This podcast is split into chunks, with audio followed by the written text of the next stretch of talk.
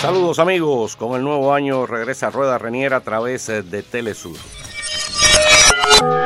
Una semana convulsa ha vivido el deporte en el continente con el retiro de la sede de los Juegos Panamericanos mm, del 2027 a la ciudad colombiana de Barranquilla por incumplir con los pagos mm, de los derechos de los Juegos a Panam Sport, la organización responsable de la organización de los eventos deportivos en el continente.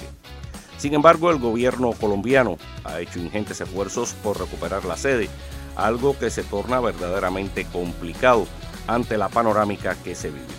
Sin embargo, en una jugada inesperada, el presidente Gustavo Petro convocó una reunión de emergencia para el martes el 9 de enero y así abordar la delicada situación en la que se encuentra la asignación de estos Juegos Panamericanos, después que Panam Sport retirara la sede a la ciudad colombiana del Atlántico. A pesar de que la alcaldía de Barranquilla dice que cumplió con su parte y efectuó los pagos correspondientes a sus responsabilidades, el gobierno no logró completar el segundo pago ante la fecha límite. Esta falta de cumplimiento llevó a que Panam Sport retirara la sede.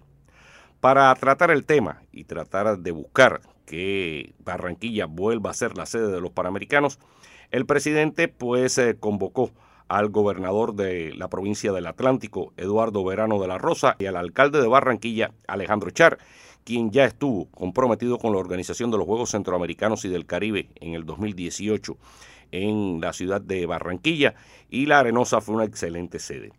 Todos estos factores estarán junto con el Comité Olímpico Colombiano y también el Ministerio de Deportes de Colombia. La reunión se efectuará en horas de la mañana y también estará presidida por oh, la directora del Departamento de Prosperidad Social, Laura Sarabia. El propósito central del encuentro será concretar nuevamente una propuesta para que Panam Sport permita que Barranquilla recobre su posición como sede de los Juegos Panamericanos del 2027.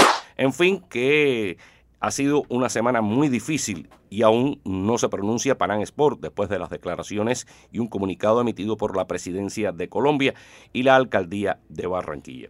Lo cierto es que algún responsable tiene que haber para que estos pagos no se hayan efectuado y para que Panam Sport, que le había dado tres meses de posibilidad para abonar la cantidad primero de 4 millones de dólares y posteriormente los otros 4 millones que harían el total de 8 que es el pago por los derechos de los juegos, se concretara.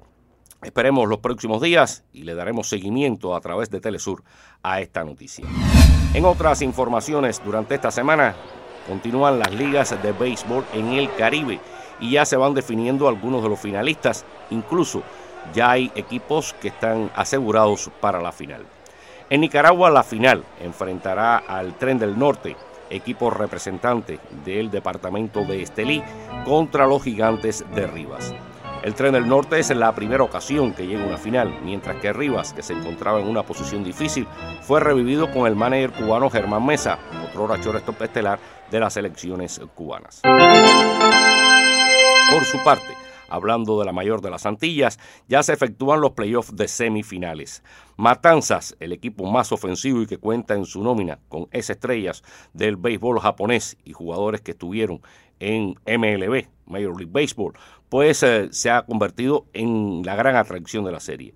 Le ha propinado dos palizas a los campeones de la Serie Nacional de Cuba, a los leñadores de las Tunas, derrotándolos por nocaut 12 por 0 y 10 por 2 respectivamente. En el otro playoff se enfrentan Artemisa e Industriales. Por su parte, en Venezuela, en un giro tremendo, se juega el round robin y el equipo de los tiburones de La Guaira está invicto en la primera posición con cinco victorias y ninguna derrota en el round robin. Los tiburones eh, han tenido un gran despegue después de que Osvaldo Osi Guillén se hiciera cargo del equipo. Ahora dominan el round robin con cinco ganados y cero perdidos, seguido por eh, el equipo de los Bravos de Margarita con dos y dos. Los Leones del Caracas y los Tigres de Aragua tienen dos ganados y tres perdidos. Y los Cardenales de Lara, uno ganado y cuatro derrotas. El equipo de los tiburones registra pues un excelente récord desde que Osvaldo Guillén se hiciera cargo del equipo. Tienen 17 ganados con solamente 6 reveses y esto pues eh, hace que el equipo acumule una racha de 8 victorias consecutivas entre el cierre de la temporada regular y en el todos contra todos o round robin. En este momento, La Guaira está posicionado como el equipo que tiene mayores posibilidades de clasificar a la disputa del título.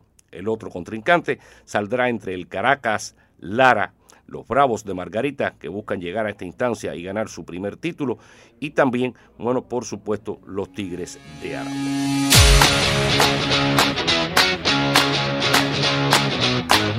Estas son las informaciones que tenemos para ustedes durante esta semana y recuerden siempre que Telesur es la casa de los deportistas latinoamericanos. Chao, chao, chao.